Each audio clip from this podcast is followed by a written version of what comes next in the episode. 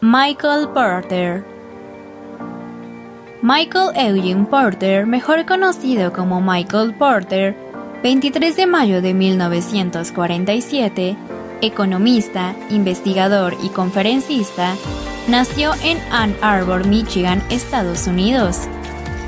Debido a la profesión de su padre, oficial de la Armada, estuvo en varias partes del mundo. La preparatoria la realizó en New Jersey. Era amante de los deportes, practicó golf, fútbol americano, béisbol. Fue llamado para participar en el equipo de la NCA, pero su ingreso a la universidad obstaculizó dicho evento.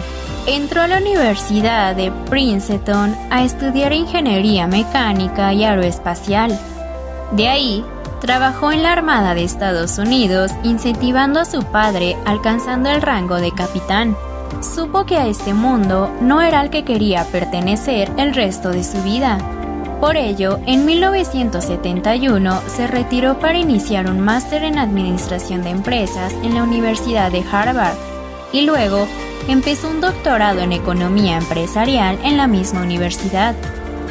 En 1984 fue cofundador de una firma de consultoría en administración y estrategia que llamó Monitor Group. Posteriormente, escribió su primer artículo llamado Cómo las fuerzas competitivas dan forma a la estrategia. Fue publicada en Harvard Business Review. En este artículo expuso su modelo de las cinco fuerzas se ha convertido en una herramienta fundamental para cualquier estudiante de administración. Las seis fuerzas de Porter.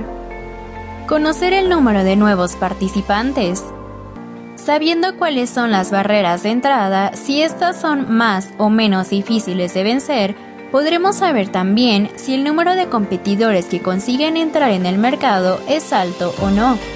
Algo en lo cual veremos reflejado la dificultad de acceso y la de permanencia en el sector. Neutralización de los productos sustitutos. Cuando una empresa tiene éxito en su negocio, es habitual que se produzca una imitación de los productos o servicios.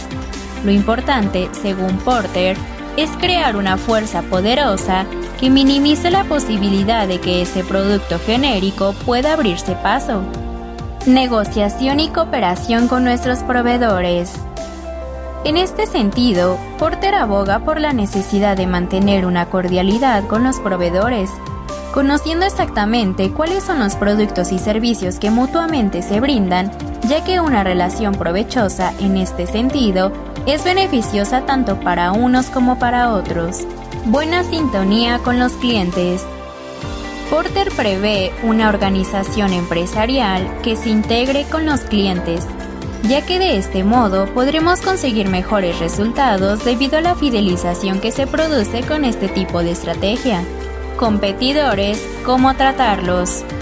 Es importante tener en consideración en cuanto a los competidores en este sentido, nunca han de ser una referencia para guiar nuestras acciones estratégicas. La empresa se ha de guiar por sus clientes, proveedores y empresas complementarias.